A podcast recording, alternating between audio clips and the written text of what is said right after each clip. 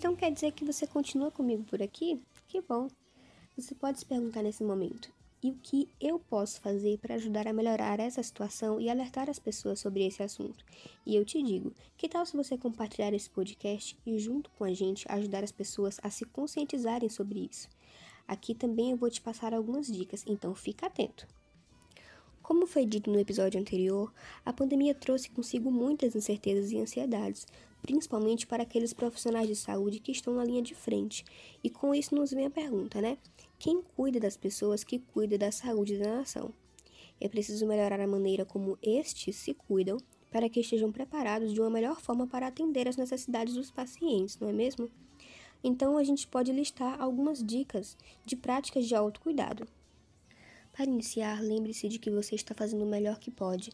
Às vezes pode ser impossível tomar uma decisão perfeita, e tudo bem.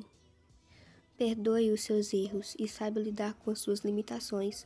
Sinta todas as suas emoções e não se reprima. Lembre-se de ter empatia com você mesmo.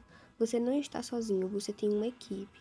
Permita-se pedir o apoio necessário. Todo mundo é diferente e requer diferentes níveis de suporte. Seja realista e entre em contato consigo mesmo sobre o que você precisa. Você também merece melhorar a sua qualidade de vida. Faça pausas e tire folgas. Utilize suas folgas para fazer aquilo que você gosta: assistir filmes, dormir, praticar exercícios, yoga. São alguns exemplos que podem ser feitos. Procure coisas saudáveis. E falando em saudável, tente manter uma alimentação saudável também. Evite besteiras e focando em alimentos como verduras e legumes.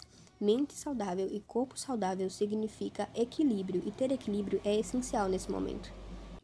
Quando você sentir que é necessário, quando o desespero chegar e o corpo pedir, faça uma pausa, respire fundo e busque ajuda. Cuidando dos profissionais de saúde é que cuidamos do mundo.